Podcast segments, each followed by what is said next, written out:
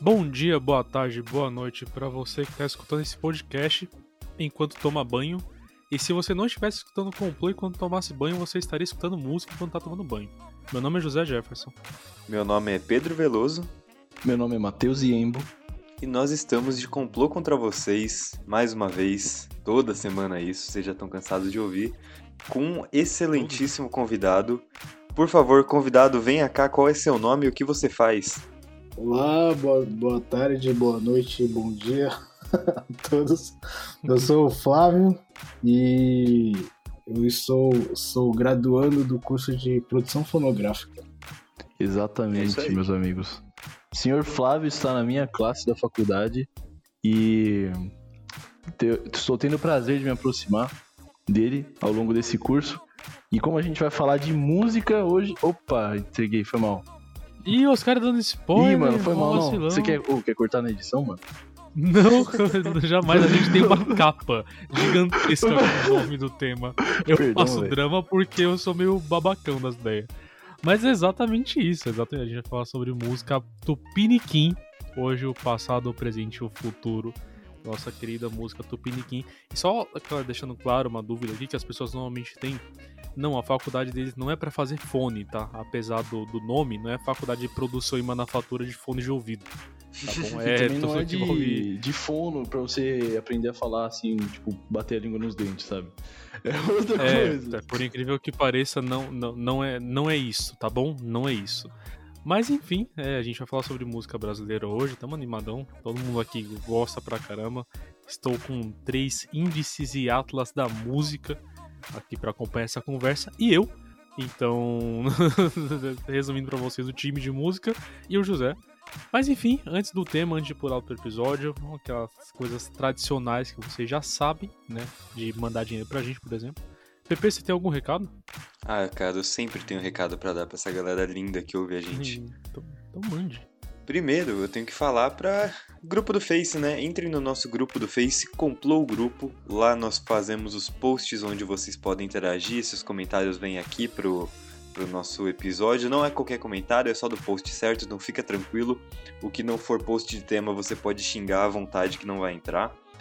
É, lá a gente tem sorteio de Honda Civic de 85, temos manutenção de computadores e eletrodomésticos no gerais. O que mais a gente é, tem lá no grupo? Venda de CB150. Venda, Venda de CB150. Sim. É, competição de sinuca, valendo o álbum do Supla. E eu acho que é, é isso. Nosso grupo é esse, fique é, à vontade. E aos finais de semana tem, tem leilão do boi e campeonato de arremesso de anão também. Então é, entra lá que você vai ver isso tudo. Isso é bom, cara. O grupo é privado, então relaxa. Não vai ter perolão nenhum. Depois disso, eu tenho que falar dos nossos parceiros. Começando, primeiramente, eu vou falar do parceiro que faz tudo isso aqui ser possível. Então, o estúdio maravilhoso que cuida da nossa edição de áudio, Epita Studios. Obriga obrigado, Yay! Epita Studios, por tudo. Yay! De nada, meus amigos. Tamo e, junto. Por último, mas não menos importante, tem que falar da ZM Studios, a agência que cuida das nossas redes sociais, cuida dos nossos posts, criação de conteúdo digital. Então, se ficarem bravos com as coisas que a gente posta, reclamem com o João Victor da ZM Studios. Exato. Eu acho Boa, que de recado eu tinha isso. Deixa eu ver se eu tenho mais alguma coisa para falar. Semana passada a gente cantou Parabéns pro Mate. Essa semana. Sim. Uh... Eu, eu, quero dedicar um parabéns para você que tá ouvindo o complô, porque você é claramente um vitorioso, é uma pessoa muito paciente também. E eu queria deixar um recado, Pepe, depois você, você manda o restante do seu, rápido, só antes que eu esqueça, que toda vez eu esqueço isso. Nós temos uma missão para você, ouvinte do complô. Sim, é a primeira vez que a gente tá dando uma missão para você, cara. Então, faz uns meses que a gente tá gravando. Dessa vez você tem a obrigação de fazer isso aqui, a não ser que você não queira também, porque a gente não vai te pressionar. Ou talvez vá, mas enfim, né? Vamos seguir. Você vai pegar esse episódio, esse lindo episódio sobre música Tupiniquim e vai compartilhar em suas redes sociais. Ah, mas eu só tenho Instagram. Compartilha no Stories e marca a gente. Ah, mas Exato. eu só tenho Facebook. Compartilha no Facebook e marca a gente. Se você fizer isso, você vai ganhar uma estrela Complô. O primeiro participante que compartilhar as coisas 10 vezes vai ganhar um prêmio que vai ser gravar um episódio com a gente, talvez. Tá bom? eu, nem, eu nem então- sabia disso, mas eu gostei que o prêmio é um talvez. É, então, como eu inventei agora, eu não perguntei pra, não pedi aprovação de vocês, é talvez. É, eu tô tá de bom? acordo. Então, eu também tô. Então, então é isso. Junte Estrelas Complô compartilhando o episódio quando você escuta em qualquer rede social. Com 10 estrelas Complô, você pode trocar por uma participação de tema à sua escolha. Eu vou te falar, viu? Eu andei vendo os Media Kits de algumas empresas. Quando esse podcast aqui ficar grande, não vai ser fácil assim. então é melhor você participar agora, é porque isso. depois não vai estar tá rolando.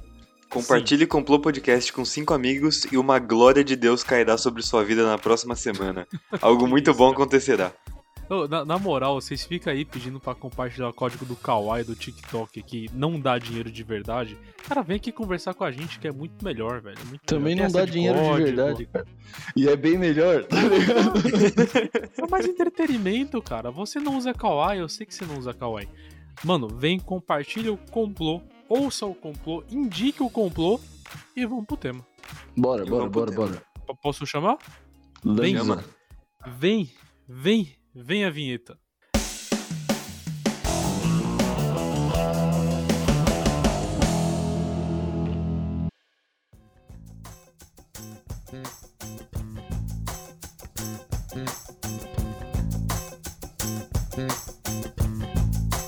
Bem, voltamos após o caos, que é o intervalo desse programa. Nossa senhora, é só é o caos.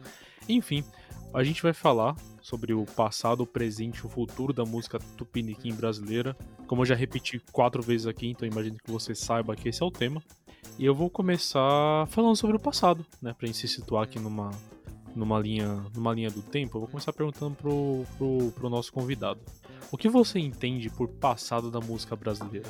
Sabe? O que, o que te refere? Assim, quando te falo passado da música brasileira, qual, sei lá, o primeiro artista que vem na sua cabeça e por que isso te refere como a música brasileira antiga?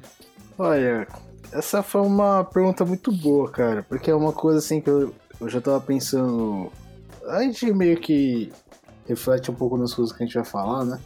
E essa pergunta é muito, muito interessante porque a, a primeira pessoa que me remete quando perguntam sobre a brasileira, a música brasileira é, velha, é, por exemplo, Ed Mota. Nossa, Ou então, cara, papo, hein? Djavan. É, é, e nem é tão velho assim, detalhe. E nem é tão velho é, assim, exato. E, e mas por que que eu, eu me remeto a esses artistas? É porque eu comecei a estudar música e as grandes referências que eu tinha de, de ouvir, eu, eu, eu tocava bateria, eu não tocava instrumento de corda, piano, essas coisas. Uhum. E eu ouvia muito Ed Mota, Djavan, é, e aí depois um pouco mais próximo o Jorge Versilo. Então uhum. a minha grande referência Bom. mesmo foi o MPB. Jorge Versilo é, é assim, a cornice mais elegante que existe na música brasileira, velho. Sabe o que, que eu acho é admirável? Bom, tem é. uma coisa nele que eu acho admirável, que ele falando, a voz dele tem o mesmo som dele cantando, o mesmo timbre. Parece é, que ele, ele fala no mesmo tom, cara. acho isso muito doido. Exato, Sim. cara. E eu quis trazer essa pergunta justamente pra gente poder trazer à tona o que pra gente é uma música. Como a gente se refere à música brasileira antiga ou não, né? Porque são visões diferentes, né? Tipo, como o Pedro falou, às vezes nem é tão antigo assim Ed Mota ou Djavan, mas ainda não é atual, né? Então não dá pra dizer, não dá pra dizer que é do futuro ou do presente, né? Sim. É verdade, é, é, meio, é um pouco meio termo, assim, né? Porque se a gente for pensar, por exemplo, atividade é. Puta, anos 90, anos 80, Roberto Carlos, Tim Maia. É. E aí, uhum. isso sim é sim. um pouco mais antigo, mas é de moto e tudo, mas é dos anos 90 pra cá, né? Eu gosto muito desse estilo, inclusive, do, do Ed Mota. Eu, é, eu me rendo a qualquer coisa que tenha baixo. Então. então nós falamos a mesma língua, meu amigo. Exatamente. Achei que você ia falar do, do Ed Mota, você se rende a qualquer música que faz para papá, para papupu. Sim. Ed Mota. Sensacional. Essa imitação é muito boa, cara. Maravilhoso. E você, Pepe? O que você entende por música brasileira? Passado, brasileirinho? Sim. Então, eu não sei. Eu acho que eu tenho uma um bloqueio na minha cabeça que eu começo a considerar uhum. música dos anos 70 pra cá. E antes disso, para mim, só existia música clássica, tá ligado? 60 pra cá, pra ser mais sincero. E antes disso só tinha música clássica, tipo. Nossa, mas é, na minha cabeça também. Então, e não é, tá ligado? Não tem nada a ver isso Sim, aí. Pois é. Mas é que assim, anos 70 no Brasil, a gente tinha foi quando teve um boom bem grande, né? Final dos anos 60, anos 70, foi quando começou as músicas que depois foram ser conhecidas como as músicas MPBs mais antigas, assim. Então, tem muito aquela vibe da, das músicas que estavam rolando em paralelo à ditadura militar nos anos 60, tá ligado? Tem... Ah, isso marcou muito, né? Muito, porque pra, pra quem gosta de música, eu sei que tem muita gente que ouve a gente com opiniões discordantes sobre esse período, mas eu não vou entrar no mérito disso, porque eu tenho minha própria opinião e não quero brigar com ninguém hoje. Porém, independente da sua crença do que você acha desse período, você tem que reconhecer que o grande boom da música brasileira, como protesto, como método de extravasar, como método de enxergar o mundo, trazer a sua visão de mundo para as outras pessoas, surgiu aí, tá ligado? Isso vai de, de cálice lá no, no começo, que foi a música que foi censurada diversas vezes Afasta e ia e voltava. Mim esse cálice.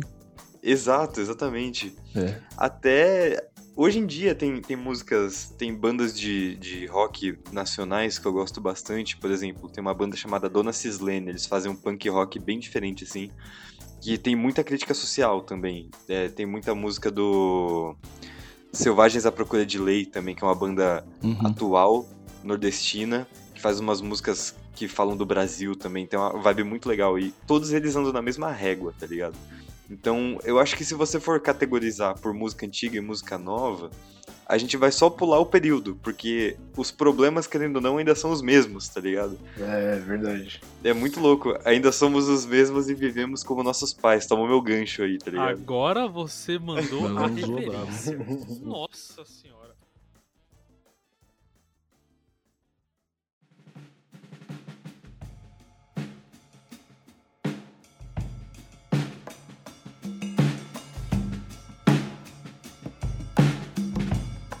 É muito louco tudo isso, né? Porque uma hora ou outra a gente vai acabar caindo em, em, em, em músicas em questões. Falando de música brasileira, acho que não tem como falar das. Não falar, deixar passar das músicas que remetem à história da ditadura, né?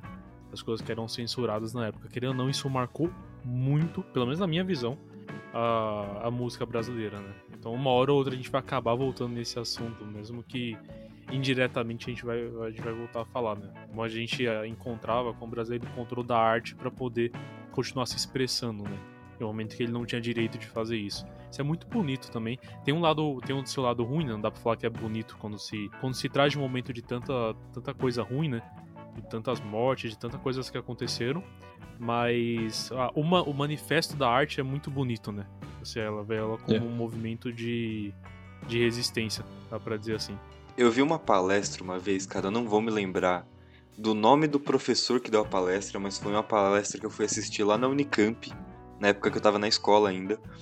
E eu tava muito indeciso do que eu queria fazer, eu cismei de ver uma palestra sobre música, tava rolando lá. E teve o, o professor palestrante, ele falou uma frase que ficou na minha cabeça, que ele falou: "Enquanto houver desconforto para qualquer situação, a arte vai florir lá dentro", tá ligado? Então, tipo, uhum. eu acho que o ponto inicial, beleza, músicas de amor, músicas bonitas, mas as músicas famosas de amor vêm de um coração partido, tá ligado? Músicas. A, as músicas que mais impactam, que a gente mais tem na cabeça são. Elas provêm de, de atitudes que estavam. coisas que estavam rolando ou emoções ruins, tá ligado? E aí o, é, o professor falou: enquanto houver um desconforto, vai ter um artista lá para fazer isso virar arte, tá ligado? E eu gostei muito ah, dessa frase. Nossa, sensacional. Complementando isso que o Pedrinho falou, eu acho muito bonito essa visão. Muito bonita essa visão. Porque realmente, cara, a arte floresce na dor. E o artista, ele é tão diferente justamente porque ele tem o que um, uma pessoa que não é artista não tem. As pessoas que não são artistas também têm dor. A diferença é que um artista pega essa dor e transforma numa coisa linda, sabe? Transforma numa coisa que faz com que as pessoas que sentem dor, mas não conseguem fazer arte, extravasem essa dor por meio da arte dele, manja? Então, tipo, mano. Sim. É, a arte se molda na dor e eu acho isso maravilhoso, cara. É, você tem uma. Acho que uma, a parte, a forma mais visual de você encontrar isso são em alguns quadros, né? Assim, da. Quadros históricos até, que reflete muito do momento que aquele artista tava, tava passando. Às vezes um quadro mais escuro, alguma coisa mais. Mas assim, até movimentos artísticos, né? Que duraram um bom tempo, você vê essa característica, né? Muito louco isso, muito Sim. louco. Muito... Nossa, a gente entrou num papo artístico muito foda agora. É. Só queria complementar um pouco o que vocês estão falando da, da arte, é porque é uma parada que é muito. É, inclusive, a gente estava falando sobre isso na aula de hoje. A gente estava tendo uma aula de produção de evento e a professora é. começou a falar sobre essa discrepância que existe é, com os músicos da antiguidade, da antiguidade, mas eu tô falando de músicos muito mais velhos é, com, a, com a atualidade de hoje, que eles não conseguem enxergar essa nova maneira da arte, que é desses novos estilos mais marginalizados, e eles não conseguem enxergar que a, a mesma composição de luta acontece dentro da realidade deles. E essa é a arte dos caras, tá ligado? Pode crer. Sim, total. E é muito doido essa, essa, conversa. Tem muito assim, é, eu acho que é uma conversa muito abrangente, na verdade. Né? Ah, sim, com certeza. Último complemento com relação a isso. A gente falou que a arte se molda na dor, né? não é necessariamente só na dor, tá, galera? Tipo, também é, floresce arte de momentos bons, momentos felizes. Eu acho que a parada é você pegar uma emoção e transformar em, em, arte, sabe? Eu acho que isso é o mais bonito de tudo. Pô, mas é muito mais legal quando é na dor. Fica melhor.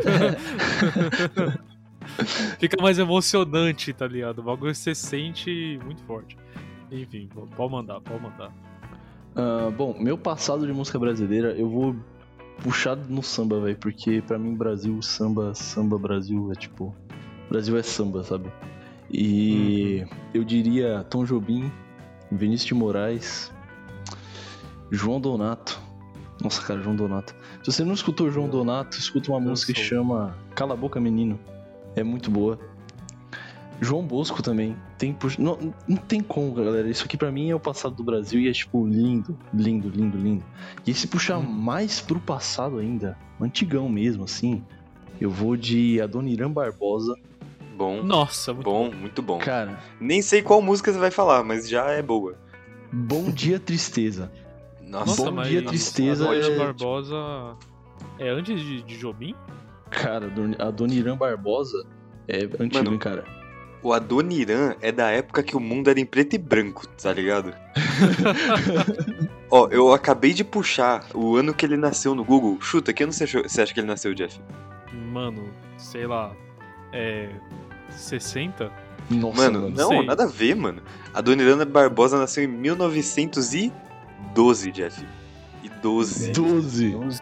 Nossa.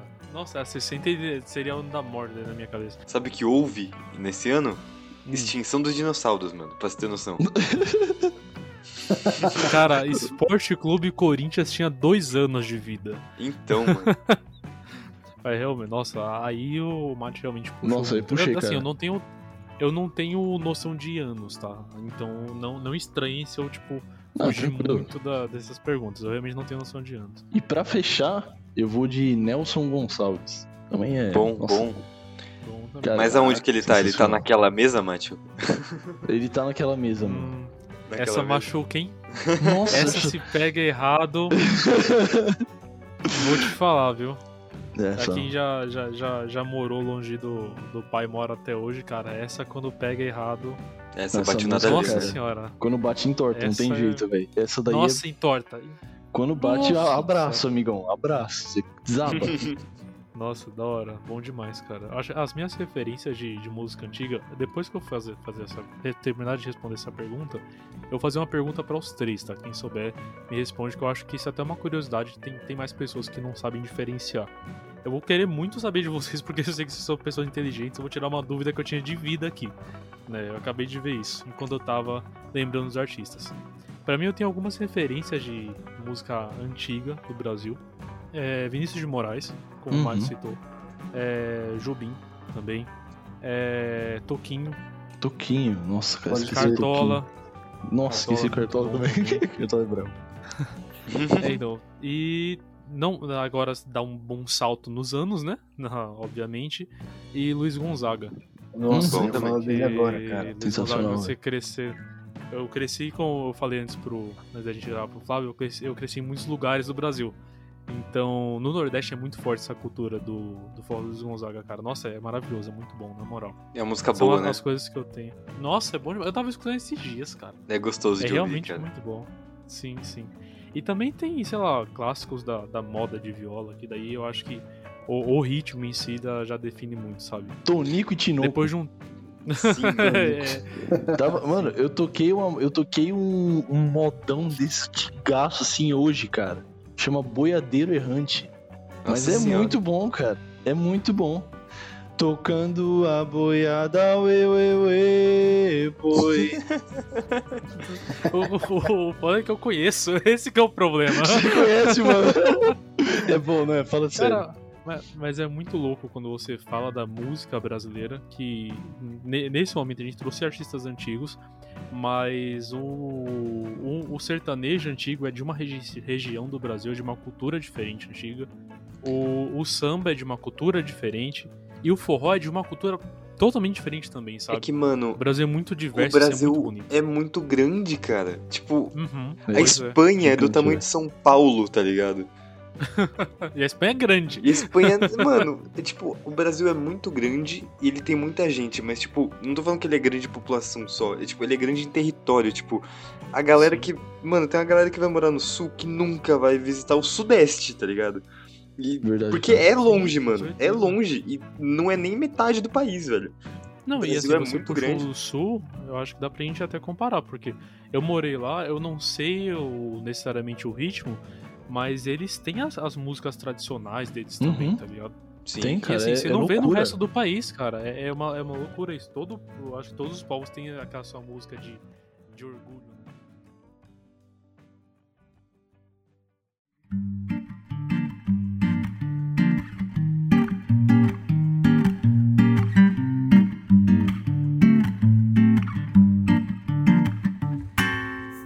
Falando sobre esses gêneros musicais é a minha pergunta, sabe?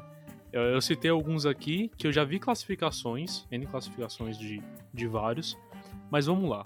É, qual a diferença desse, do samba muito antigo pra bossa nova, por exemplo? Nossa, Como é que calma. você diferencia um ritmo do outro? Antes ah, da, da, resposta, antes da resposta, eu jurava que você ia perguntar qual a diferença entre o charme e o funk. Eu já tava pronto para ah, responder mano, aqui, não, ó. Essa daqui eu sei. essa daqui eu sei. É, obviamente é porque um anda bonito e o outro é elegante. Sim. Nossa, eu já tava pronto para responder, velho. Muito bom. Eu não ia lembrar de mandar essa. O timing foi perfeito, perfeito. Mas, mas, vamos lá. A, a, a, voltando à pergunta, não do charme do funk, mas do samba mais clássico e da bossa nova. Já que não conhece, como vocês definiriam um dos dois? Cara, se vocês me permitem, eu vou ousar aqui. Eu definiria a bossa nova como um samba lento. Oh, isso dá polêmica, hein?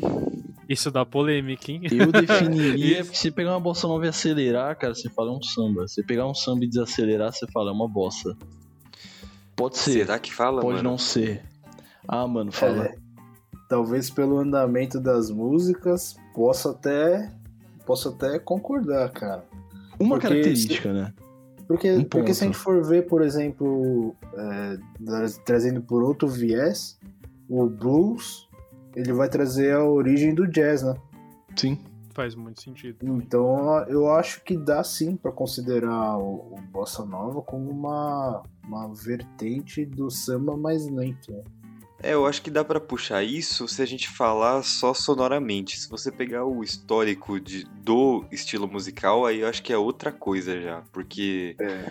o samba é, uma, é uma, um tipo de música que era dominado pelo pessoal de uma classe mais baixa, então tinha a galera que, que, das rodas de samba tal, que era o pessoal. Era, era a diversão da galera das rodas de samba, o pessoal mais é simples é na época, né? Verdade. E a bossa nova não. A bossa nova é um derivado disso, mas é uma galera mais classe média que adotou isso aí, puxou mais umas coisas de, de jazz dos Estados Unidos, tá ligado? Esse tipo de coisa.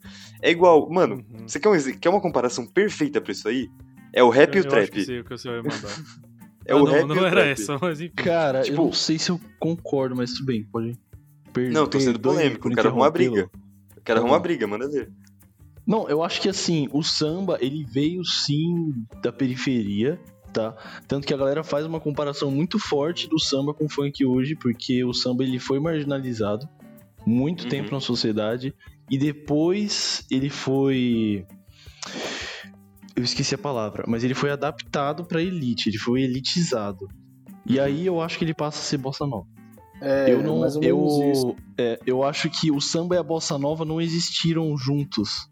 O samba era um, enquanto ele era marginalizado. A partir do momento que ele passa a ser elitizado, ele se torna bossa nova. E ele sofre algumas alterações na composição dele. Essa é a impressão que eu tenho. Posso estar redondamente enganado, cara. Eu não, tô falando sem base nenhuma, mas. Eu concordo com isso. Eu não sei se ele. Provavelmente eles coexistiram por um período, que foi da época da, da Bossa Nova puxar as influências, mas de tudo que eu já estudei ah, até hoje é bem isso mesmo. Tipo, era o samba que era da, da galera mais de periferia e que aí depois a, a, classe média foi pegando um pouquinho aqui, um pouquinho ali, um pouquinho aqui, fez a Bossa Nova, que é um, é um samba um pouco mais, mais lento de fato, com as influências é, norte-americanas e saiu isso aí que a gente conhece, né, cara?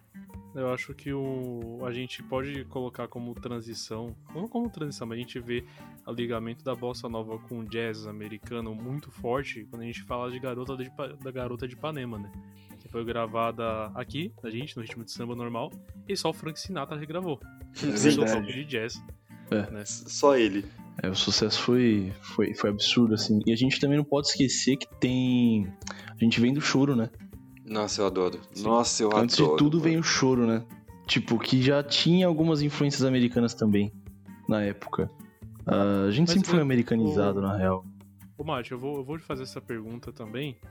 De define um pouco melhor o choro, que não é um gênero tão conhecido. Então, para quem tá escutando, fica mais claro também. Cara, chorinho é um gênero muito antigo que normalmente era tocado uh, com violão de sete cordas. Me ajuda aí, Flavião.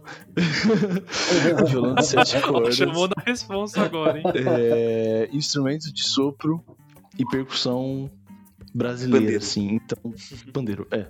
Então, cara, choro é um, um negócio muito legal que eu não sei mais como escrever. Eu preciso da ajuda de vocês, porque o Jeff me pôs uma sinuca de bico aqui agora. uma binuca de cico pro Matheus aí. Exato. foi mal, foi mal. Não, tudo bem, cara, imagina. Então, o choro, assim como o samba, ele tem muito a raiz africana, tá ligado? Isso aí, eu, eu tava vendo Sim. um documentário esses tempos, eu não vou lembrar o nome também, eu sou horrível para nome de documentário. Mas ele falava isso, ele traçava esse paralelo entre o choro e os outros ritmos da época, porque o, o choro é da segunda metade do século XIX. E aí eles puxavam muito, aí, muito isso, que era muito comum é, ter influências de cultura africana e que era muito comum também é, lugares que tinham é, centros voltados para umbanda, esse tipo de coisa, também, também ter coisas de rodas de choro por perto, tá ligado? Porque tem muita relação. É o mesmo, mesmo pessoal que frequentava no século XIX, pelo menos. Caraca, o Pedro manja, hein, velho? É, eu puxando isso na história aqui. É, o Pedrinho é brabo, cara. eu tô me sentindo na aula de história da música popular brasileira, velho. Exatamente, casa, mano, eu tô tentando lembrar daquele filme que a gente assistiu, cara. Que o professor passou, você lembra? Ele Cara, passou. ele passou um documentário sobre o choro, é. mas não lembro qual que vai ser, não. Putz, eu também não lembro o nome agora, mas é sensacional. A parada é que, meu, choro é muito antigo. Muito antigo. É. E, tipo, o primeiro gênero você fala assim, mano, isso aqui é BR. É choro, entendeu? Choro, chorinho. Isso aqui é BR. É, ponto. Legal. E é muito louco, cara. Porque é, desenvolveu uma identidade nossa muito forte. E depois a gente vê essa identidade no samba, na bossa, a gente vê no samba jazz essa identidade. Hum. Então, tipo, foi uma mistura muito doida de influências que vieram de fora, influência americana, influência africana, que misturou tudo aqui e criou um negócio único, sabe? Sim, eu, eu acho que para ficar mais claro, para ficar um pouquinho mais claro para quem tá ouvindo esse papo e não sabe do que se trata, um nome bem grande do, do choro, se for ouvir, é a Chiquinha Gonzaga, cara. Já parou pra ouvir Chiquinha Gonzaga, mano?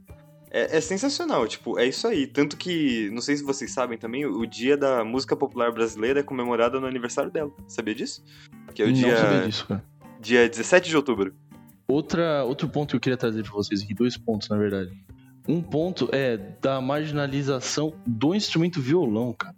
É. é, esse é um bom ponto. O violão foi marginalizado por muitos anos, muitos anos. E o choro, no choro se usava violão. Então, assim, o choro, cara, tem um papel fundamental na música brasileira. E eu acho que eu queria fazer uma pergunta para vocês. Pixinguinha é um artista de chorinho? Aí você me quebrou, hein, cara. Eu tenho que ouvir mais música dele para saber te responder essa pergunta é. aí. não vou saber, não. É que eu acho que, sinceramente, eu ouvi ele umas três vezes na minha vida inteira, tá ligado? Mas tipo, eu, eu sei. É assim, o Mate puxou. O Mate puxou agora. É, eu sei do que se trata o som dele, mas eu não sei se eu ouvi o suficiente para poder opinar, sacou? Cara, vamos chamar de choro então, vai. é, Escutem O Mate fez a pergunta pra, pra, ele, pra ele mesmo se se, se autoafirmar. A gente, a gente pegou. É, ele fez. Ele fez a pergunta pra pagar de pai, pra falar, é, eu entendo do assunto. É, ele, ele puxou o mais antigo possível. Falou, não, não foi não, pô. Não, eu não, vou não, botar, não, vou dar carteirada. Carteirada. Que isso, nada a ver. É que eu ia recomendar o Pixinguinha como um artista de choro, mas eu não tinha certeza se ele pode ser considerado um artista de choro, entendeu? Aí eu perguntei. Se você falou, pode. Se você falou, pode. É. Ainda mais se, pelo que vocês falaram, é tudo muito momento de transição. Então, é, é, é de se confundir, assim, no momento de transição, todas as coisas são e não são. Então, porque tá ali no meio. Então pode classificar e indicar a pixinguinha para você que quer ouvir alguma coisa mais puxada pro choro, conhecer um pouco mais sobre esse ritmo que deu origem a muitas raízes brasileiras. Eu queria puxar só um ponto antes que eu esqueça, que o mais falou da marginalização do samba eu acho que para as pessoas, eu sempre uso isso de, de contra-argumento. As pessoas falam, não, mas como assim marginalização do samba? O samba nunca passou por esse tipo de processo. Sim, tem pessoas que acreditam nisso.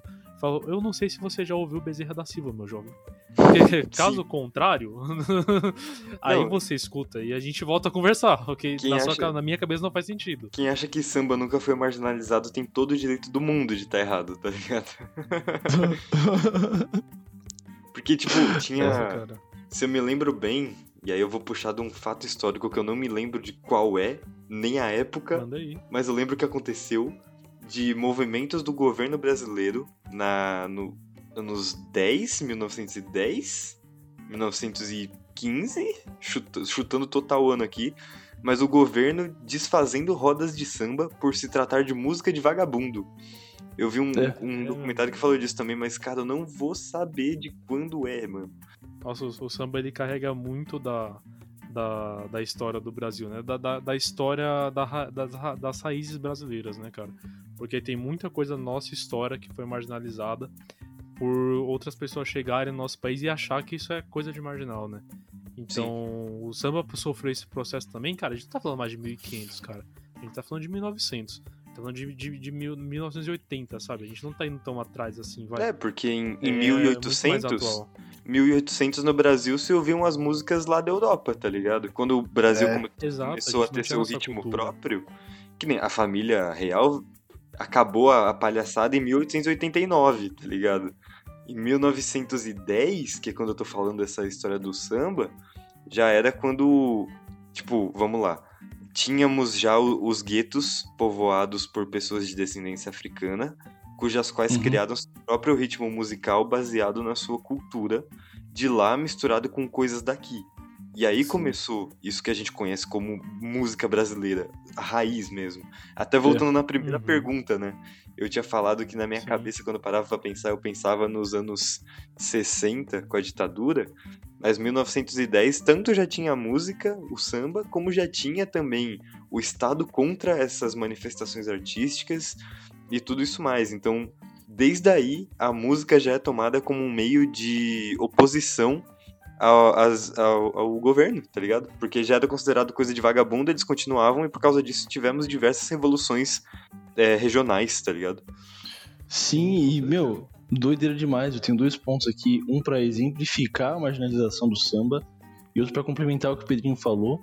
Uh, teve algum momento da história do Brasil em que o pessoal da Realiza resolveu tomar alguns prédios, algumas casas que estavam bem construídas, é, porque aconteceu alguma coisa em Portugal, eu não lembro muito bem a história, tá bom? Mas chegou o governo e falou: meu irmão, meu irmão, essa casa que você tá agora é minha, vai fora. E aí isso aconteceu, e aí as pessoas foram perdendo as casas e elas não tinham o que fazer. E aí fugiram, é, tipo, saíram, fugiram, né? Foram obrigados a se retirar e começaram a povoar os morros. E aí começa a nossa história, né? E pra é porque o morro foi feito de samba, né? Exatamente. samba pra e pra né, exemplificar.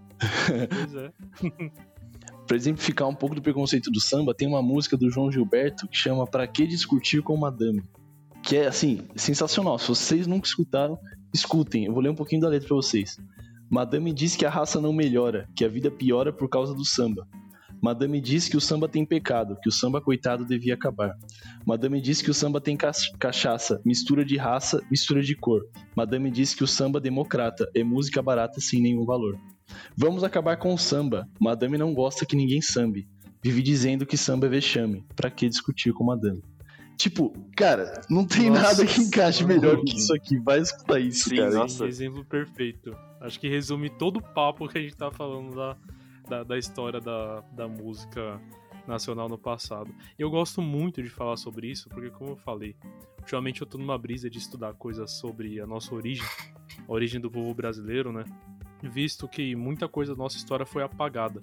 Então, cara, a, a, nossa obrigação hoje, como uma sociedade moderna, é se apegar ao máximo às coisas que a gente tem é, história, sabe? Na história do Brasil é muito curta, naturalmente é muito curta o que a gente tem registrado, né? Tem, tem coisas que a gente poderia ter mais registrado, mas foi destruída. Depois de ser destruída, teve um tempo que era, que era muito, vamos dizer assim, é, reclusa, que sofria por, por ter essa história. Então, hoje, a gente, como sociedade moderna, a gente tem que falar muito mais sobre o passado, não para para reverenciar ou por saudosismo. Não, porque é o que a gente sabe da nossa história. Então eu acho que é muito bonito a gente se apegar nisso. Sabe? Ô, Jeff, Contar e falar, exemplificar. A aula de história existe para você, sim, você que tá ouvindo, não fazer a mesma idiotice que os meus, que os seus, que os nossos antepassados fizeram, tá ligado? Se você sempre se pergunta, não é só para você saber o que aconteceu, não, é para você saber, refletir e não cair nos mesmos erros, tá ligado? Então aprenda com as coisas que já aconteceram. É muito melhor do que cometer o erro de novo. Sim. Bravo. Tem, inclusive, uma citação que encaixa muito bem nisso que o Pedrinho falou, sobre história.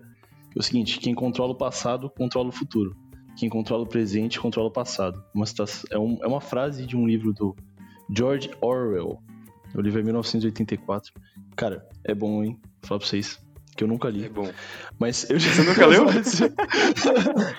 eu li alguns pedaços, eu sei mais ou menos do que se trata. E aí eu lembrei dessa parte do livro quando vocês falaram. Então, história é fundamental.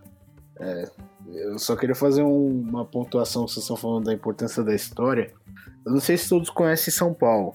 Vocês, é, o Jeff e o, e o Pedrinho devem conhecer, o Matheus também. Mas tem a, o bairro da Liberdade. E até acho que até uns 10 anos atrás, eu não sabia que o bairro da Liberdade, na verdade, não era um bairro de oriental.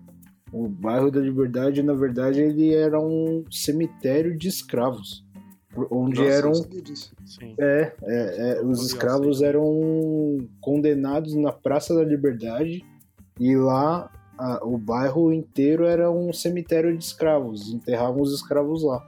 Então, é, é, tanto que teve toda a polêmica da, da atualização do nome do bairro para Japão Liberdade, porque isso meio que apaga a história dos escravos do, do Brasil, e aí o movimento negro veio muito forte por conta de querer apagar a história do Brasil e tudo mais. Então, a importância de estudar história não é não é mera qualquer coisinha de vestibular, não, cara, é cultura. É, Não, com certeza. Saber tem que saber de onde é que veio suas coisas, né? É, exato.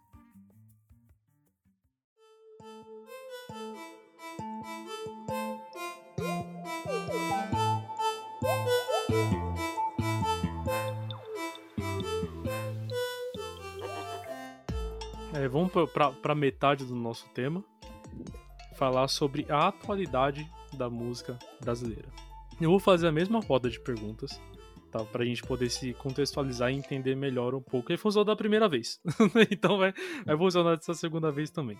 Para você, nosso querido convidado, nosso querido Flávio. Opa! Música atual brasileira. O que, que vem de primeiro na sua cabeça?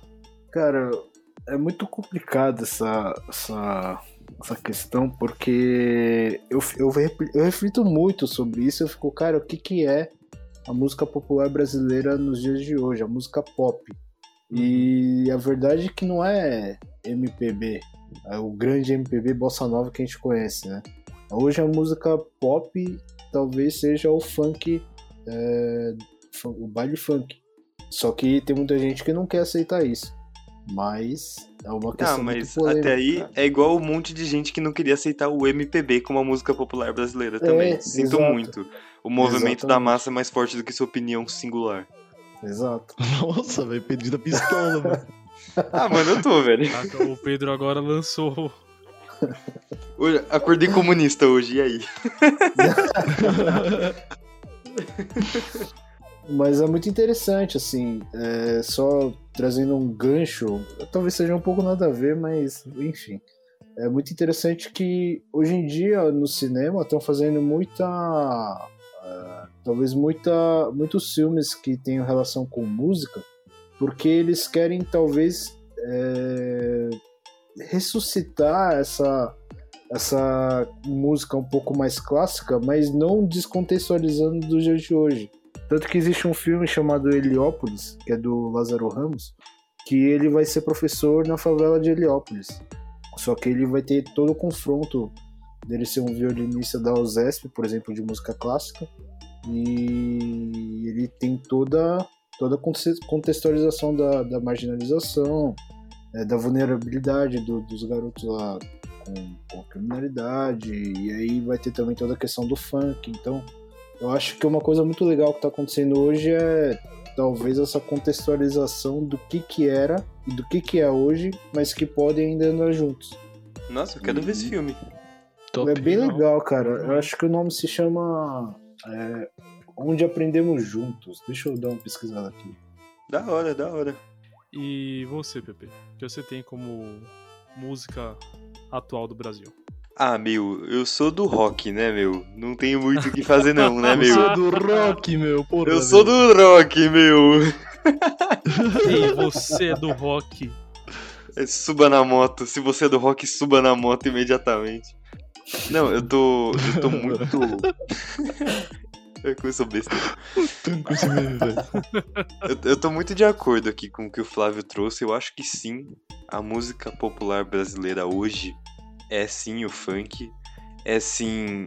São também os braços do rap que tem pra todo lado. Tipo, cada estado tem sua, sua vertente. Então, tipo, se você pega pra ouvir Rio de Janeiro, São Paulo e Minas, que são três dos, dos maiores picos que tem coisa de rap, são vertentes totalmente diferentes. Nordeste também tem uma vibe de rap muito legal, muito diferente. No norte também tem umas coisas que eu tava pesquisando, eu me surpreendi.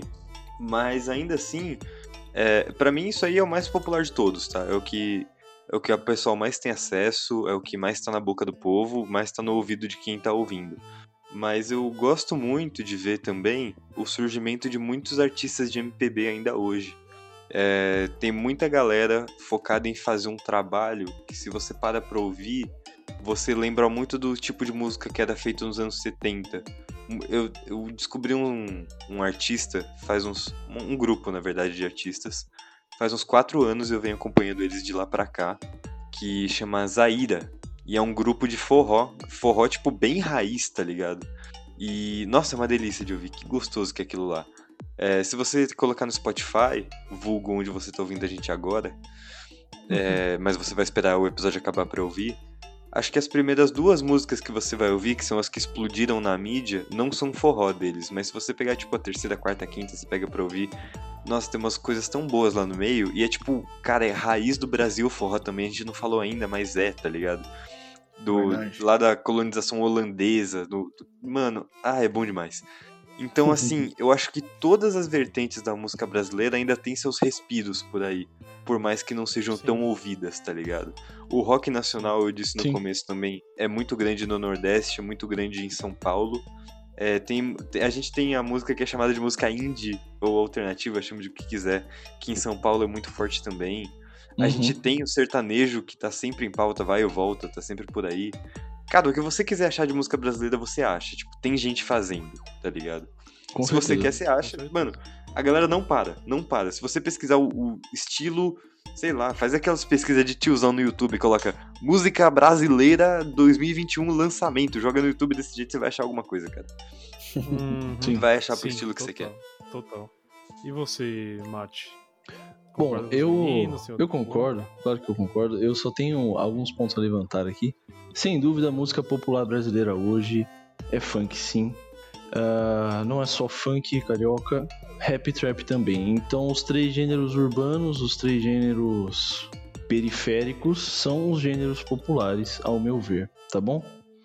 Ah, mas o que que. Beleza, isso é um ponto.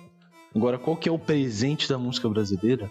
O que, na minha, ao meu ver, quais são os artistas que mais representam o, o que eu idealizo como música brasileira? Não que eu não idealize esses outros gêneros, tá bom? Eu vou citar artistas desses gêneros também. Mas quais os artistas que representam hoje o que eu quero que representem amanhã? Ah, vamos lá. Do funk, eu vou puxar um cara que chama MC de Magrinho.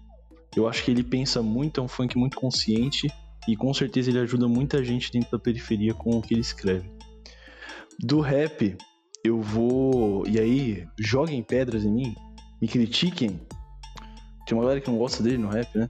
Mas eu vou pro MC Cid. Eu acho que o cara é muito, muito, muito inteligente e sabe o que tá fazendo, nasceu pra isso. Nossa, eu gosto muito do Cid, cara. Nossa, eu gosto demais do Cid, cara. Você é louco. Pra bossa nova, eu vou pra Rodrigo Alarcon porque não tem como, cara. Esse cara é tipo.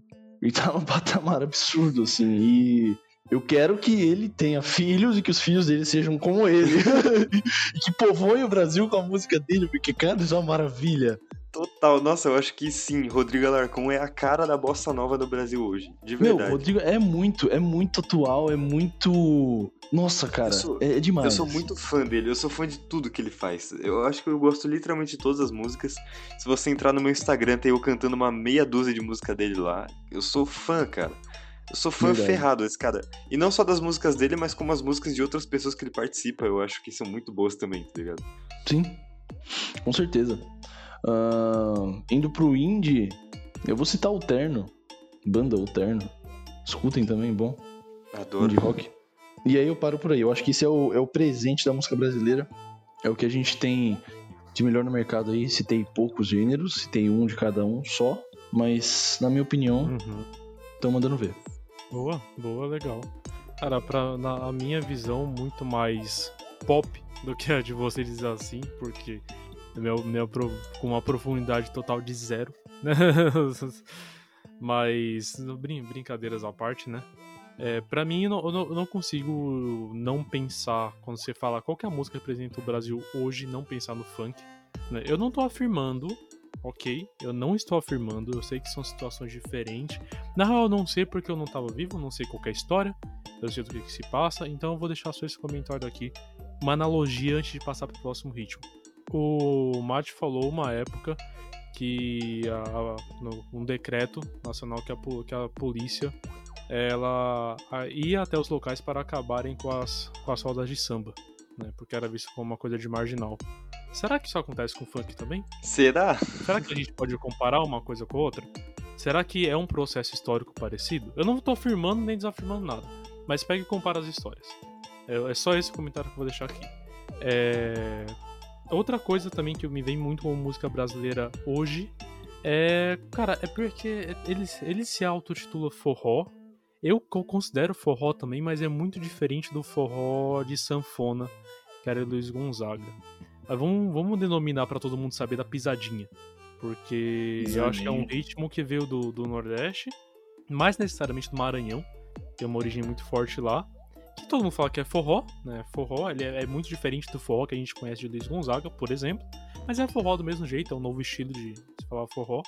E pra mim, esses dois hoje tá maior do que. são maiores do que o sertanejo universitário, que eu acho que há 5, 10 anos já atrás teve o seu auge novamente, né? Passou por outro boom. É porque E eu acho que em na cinco época eu- anos o sertanejo universitário já se formou, né, cara? É, pra você ver. Não é tão mais universitário Ah, assim, não, né? Não é mais Agora é universitário, né? sertanejo desempregado, né? Ah, Se é que você me entende. Sertanejo graduado. Agora é sertanejo Uber, sabe? Qualquer coisa do tipo. Ele já saiu da universidade. Ai, cara, que triste. Olha que eu tô falando eu, fazendo piada, acabando a faculdade esse ano. Não sei se eu dou risada se eu choro só. Mas. É, então, o sertanejo, acho que se eu me fizesse essa pergunta há oito anos atrás, provavelmente eu diria que o sertanejo, porque na época ele era, tava realmente muito, muito forte. Hoje eu vou, vou puxar aqui para mim o que me remete com música brasileira, o funk e o, e o forró. Eu acho que eles representam bastante do que a gente ouve. Muito da, da, das letras fala muito da nossa realidade também, né? E o rap em si, não sou dos que mais escutam rap, mas eu sei que as letras elas trazem muito da realidade. Acho que o rap sempre teve muito dessa, né? De trazer letras que não eram apenas entretenimento, mas traziam muito da realidade. É, então, exato. eu acho que o rap vai estar tá sempre muito ligado a isso e qualquer momento é, é bom falar. O rap tem várias origens, né? Enfim, fica aí esse meus comentários também. Posso fazer um adendo aqui? Manda. Um adendo? É, um adentro. é, é, muito importante, a, a, acho que, falar sobre isso, né? Da, da, da, representatividade que o trap e o rap, o hip hop tem. É, como luta social, como luta de classe, porque é, isso também vai ser contornado pro funk, né? Porque muita gente também acha que o funk vai ser só é, falar de. A, a, galera acha que funk é só falar de putaria, de, de sair na farra e não sei o que, mas tem muito funk também que eles vão. Eles fazem funk de luta de classe mesmo. De, sim, sim. De falar da desigualdade social, então. MC Garden. Eu acho que. É. Tem alguns subgêneros aí, né? No funk. Você tem o funk proibidão. Aí sim, cara, é chucharia solta. É, exato. Você tem o funk consciente, que é esse funk que o Flavião falou, que é tipo funk. Cara, que é o, é o que vai comunicar pra molecada que tá na periferia, sabe? É o que vai falar o que vai, tipo, no centro da questão, mano, e dar um papo consciente pros caras. Mais ou menos Exato. o que o, o rap faz, né? Fazia muito mais antigamente, mas ainda faz. Sim. E tem outros subgêneros, tem o, o funk ostentação, tem o funk Jet ter, funk. Vai, eu não sei se é a mesma até coisa. o funk gospel, né, cara? Eu já vi até tem, funk gospel. cara, tem funk gospel, não, eu já vi nossa, também, cara. Não, não, cara. eu também não, já vi, não, cara. Eu não aceito. Eu, eu tenho um local de fala. Eu não aceito funk gospel, cara. Na moral, não faça funk gospel. Pare imediatamente. Ah, cara. E você, você é MC de Deus. Não, você. Não, cara. É um crime. Isso é um crime. Na moral, não, não me vem com essa. Nossa, é tudo muito cringe. Sim, é você mesmo, menor da tribo de Judá, calha a boca imediatamente.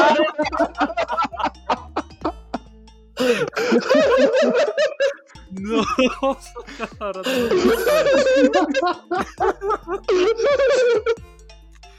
Não, cara. Ah, pronto, quebrei os crentes. que eu tô...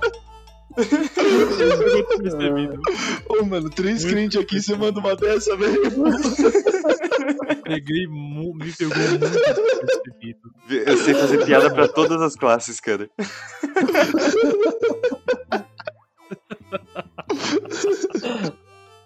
ah, não, mano, você me quebrou, velho. Por isso, que, por isso que eu digo, você tendo religião ou não, leia a Bíblia, cara. Ai, ai. Nossa senhora, cara. Ô, oh, mano, agora você me quebrou. enfim, enfim, não faça funk MC menor, mano, tá bom? Eu. eu é. Peraí, eu discordo do Jeff, cara. Eu discordo do Jeff, já deixo claro, eu discordo do Jeff. tá vendo? Eu não consigo parar de rir pra falar meu argumento. Aí fica difícil. MC menor da tribo de Judá, mano. Vamos fazer o seguinte, velho. Não para de fazer funk gospel, não, tá ligado? Só porque a gente falou. Nossa, para assim. Não, não para não, não para não. É muito cringe, às vezes, às vezes mano, é, é cringe demais, velho, eu concordo.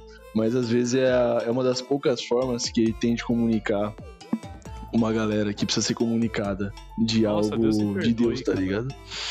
Não, mas isso não é de Deus, não, cara. Na tipo. Moral, isso é muito feio.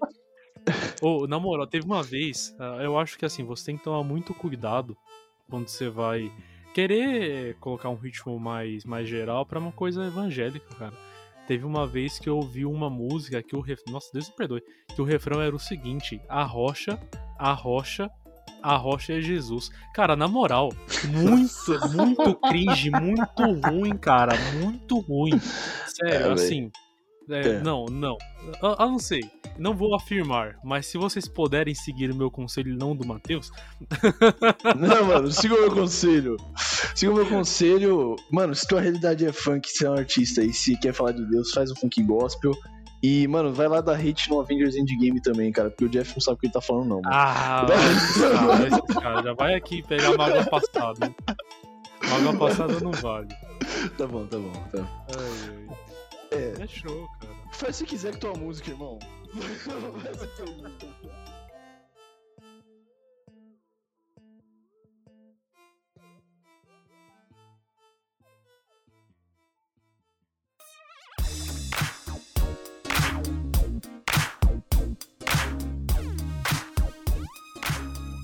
Só antes da gente encerrar, que já chegamos em uma hora, é, eu lembrei de uma conversa que eu tive com o Mate outro dia, que chegou na pauta do gospel aqui. E eu lembrei. Lembra, Mate, que a gente sentou outro dia, eu fui te mostrar uma banda, o Medula, que é tipo uma das minhas bandas de rock preferidas. Sim, assim, cara. Nacionais. Os caras são sensacionais. É uma mistura de, de rock com rap. É, é, mano, é muito bom. Tipo, é simplesmente muito bom. E aí, as, as letras deles têm muitas mensagens, tá ligado? Tipo, tem muito que fala de conduta, esse tipo de coisa. E eu e o Mate, a gente entrou numa discussão de. A gente ficou literalmente umas quatro horas ouvindo e debatendo um único álbum deles, chamado Deus e o Átomo, Sim. que a gente totalmente classificou como um álbum de gospel. Totalmente. Sim, cara. Sensacional. Assim, Porque... é música cristã, tá ligado? Mesmo que os caras não saibam, mano, eles estão eles fazendo música gospel, velho. É loucura. Ah, demais. eles sabem, eles sabem. Tem, tem muitas mensagens, tipo, tem muitas passagens bíblicas nas músicas e são tipo. É, o verdade. álbum é dividido entre a, a seção Deus e a seção Átomo. E a seção Deus tem muitas músicas que são muito ligadas a quesitos é, cristãos, principalmente. E no, na aba Átomo fala muito de amor carnal, tá ligado? E eles fazem essa mistura muito boa e parece até, se pega pra ouvir o álbum, que vai alternando de uma música em cada o ponto de vista que eles estão falando. Então eu queria deixar essa recomendação aqui de Deus e o Átomo da banda Medula. Eu acho que faz, tem tudo a ver. Com legal, certeza, cara. Legal. É bem interessante Boa. mesmo. Legal.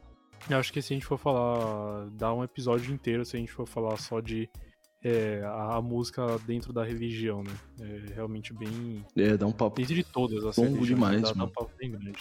Mas enfim, antes da gente acabar o episódio, a gente tem os comentários do Facebook. Dessa vez são poucos, são curtos, então Mate, você me perdoe os cinco minutinhos a mais. Tá Tudo bom? bem, cara, vamos ler. Le leremos esses comentários. Vambora. Na, na, na, verdade, eu tenho. Eu vou, eu vou, começar com os dois que alopra, pra depois a gente voltar a falar sério. Tá? É, eu perguntei lá pro pessoal qual era a música que mais marcava, e se eles queriam deixar algum recado, né? O Du, Eduardo Brandão, que gravou com a gente. Aquele abraço pessoal do Simboné.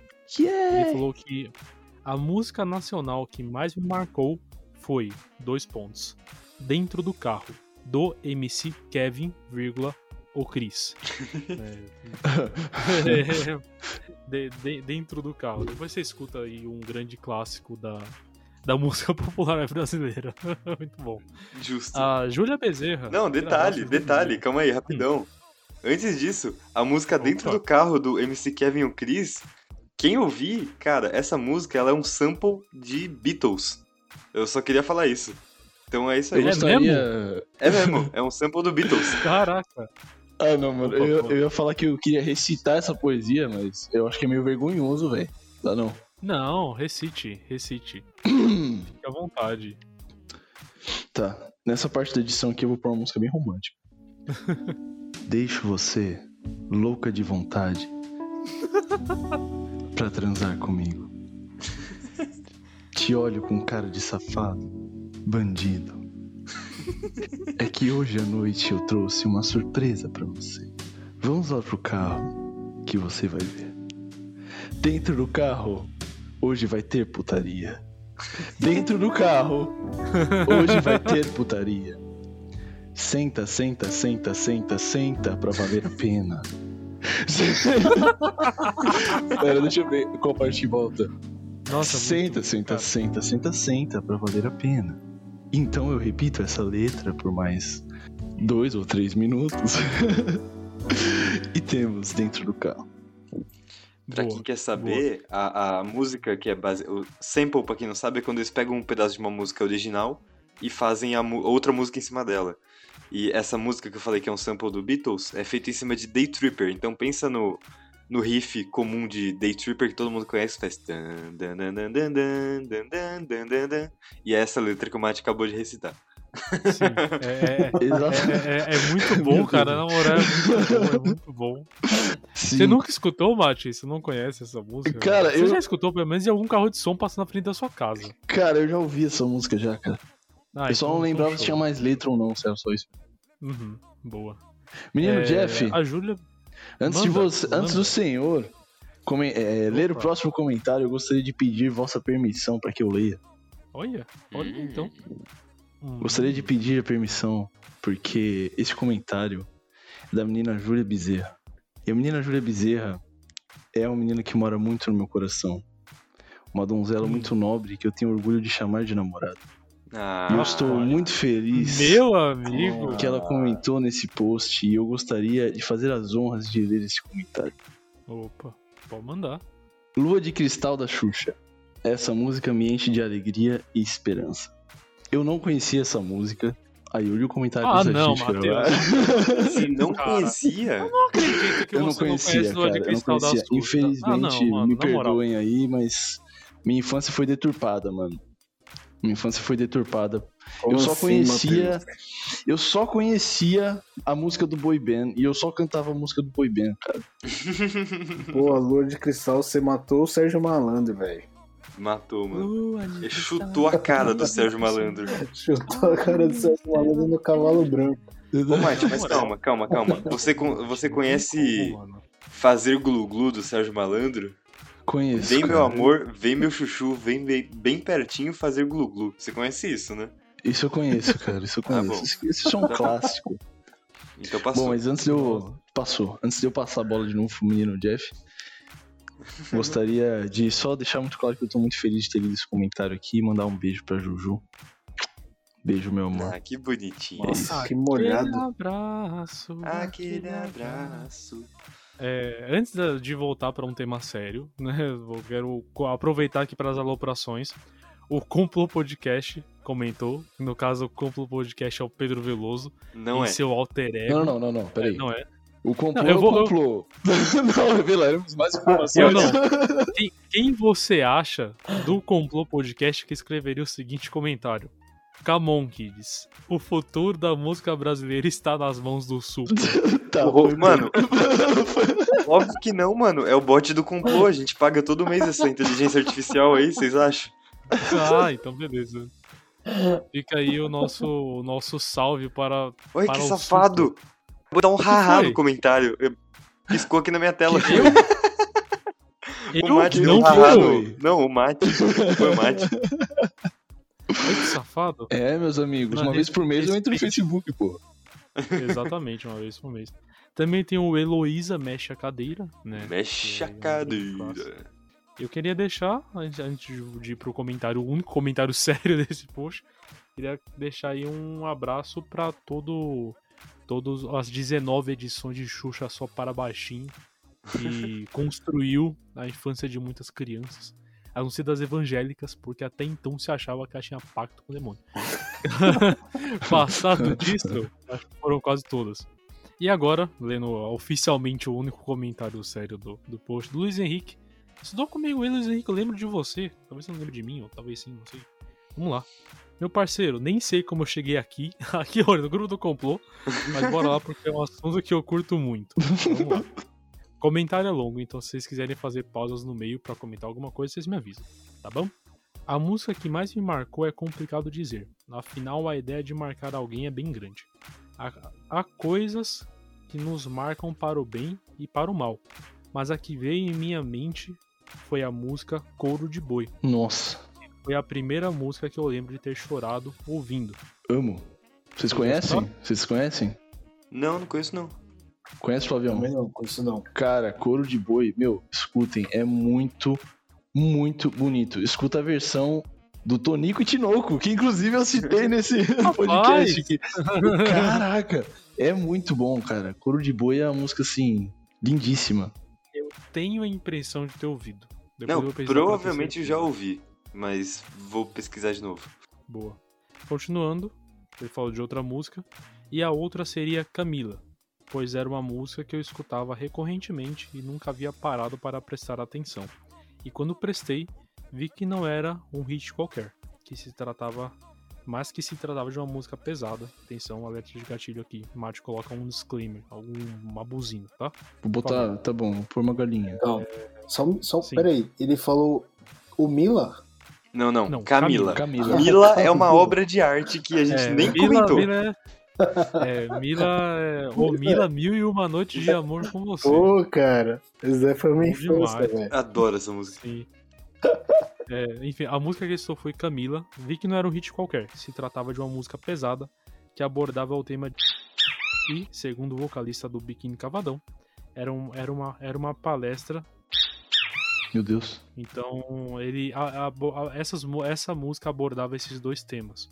Né? Então, o disclaimer aqui, para quem ficou curioso, vai lá no Facebook ler. Mas a gente preferiu tampar esses nomes porque tem pessoas que têm gatilhos com essas palavras e a gente não quer que você tenha gatilho ouvindo o Complô Podcast. A gente só quer que você dê risada. É isso. É... Eu acho que só antes de você continuar, eu queria ah. recomendar uma música que é, é uma música boa também, é uma música, uma música pesada. Então, tipo, se você não se sentir confortável, não ouça.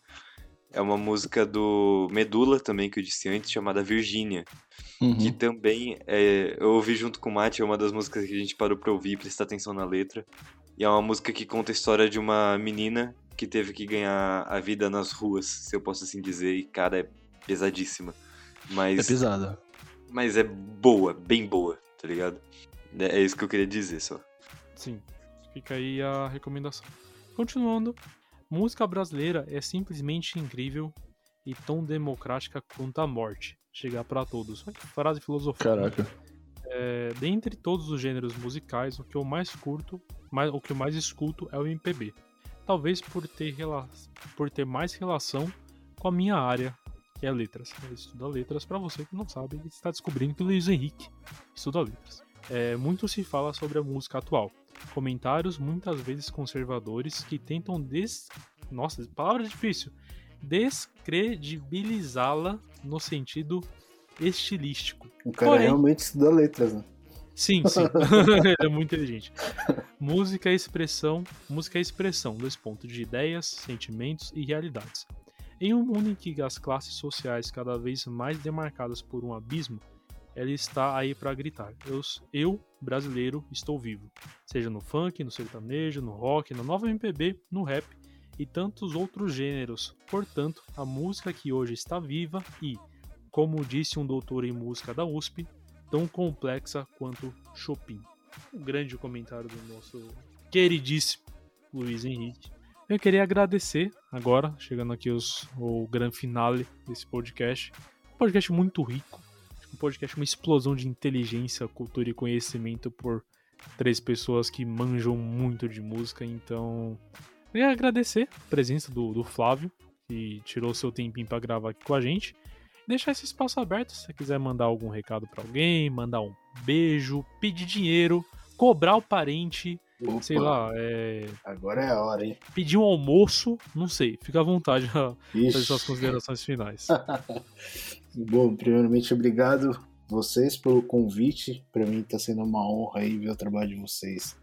É sempre muito divertido. Já ouvi alguns episódios, vou confessar que eu não, não ouvi todos, mas eu já ouvi. E é muito divertido mesmo, tá?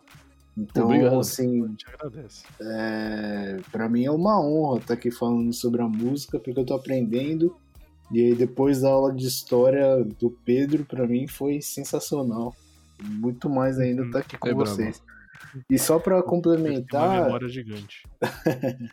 e só para complementar no começo que eu tava falando do filme lá do Lázaro Ramos, o filme se chama Tudo que Aprendemos. Aí depois, se vocês quiserem pesquisar no Google, digita lá Tudo que Aprendemos, e aí vai aparecer a capa lá do Lázaro Ramos com os alunos com violino na mão, The Violin Teacher, ou Tudo que Aprendemos, e aí eu tenho que procurar para assistir, porque eu acho que não tá tão fácil na internet, mas acho que dá pra sempre dar o jeitinho brasileiro. Boa, legal, legal. Procurem, procurem, vocês vão achar. Bem legal. E muito obrigado mais uma vez aí pelo convite e sempre vou estar à disposição aí de contribuir com um pouco que eu sei aí pro Complô Podcast. É Opa, isso, tamo junto, cara. E como eu falei novamente, agradecer você que escutou esse episódio até aqui, porque eu sei que pouquíssima gente escutou até aqui, então se você escutou até, até aqui, parabéns, você acaba de ganhar um parabéns. então, fiquem bem, ouçam complô, compartilhem complô, escutem complô, indiquem complô e até a próxima. Tchau, tchau. Até a próxima. Falou!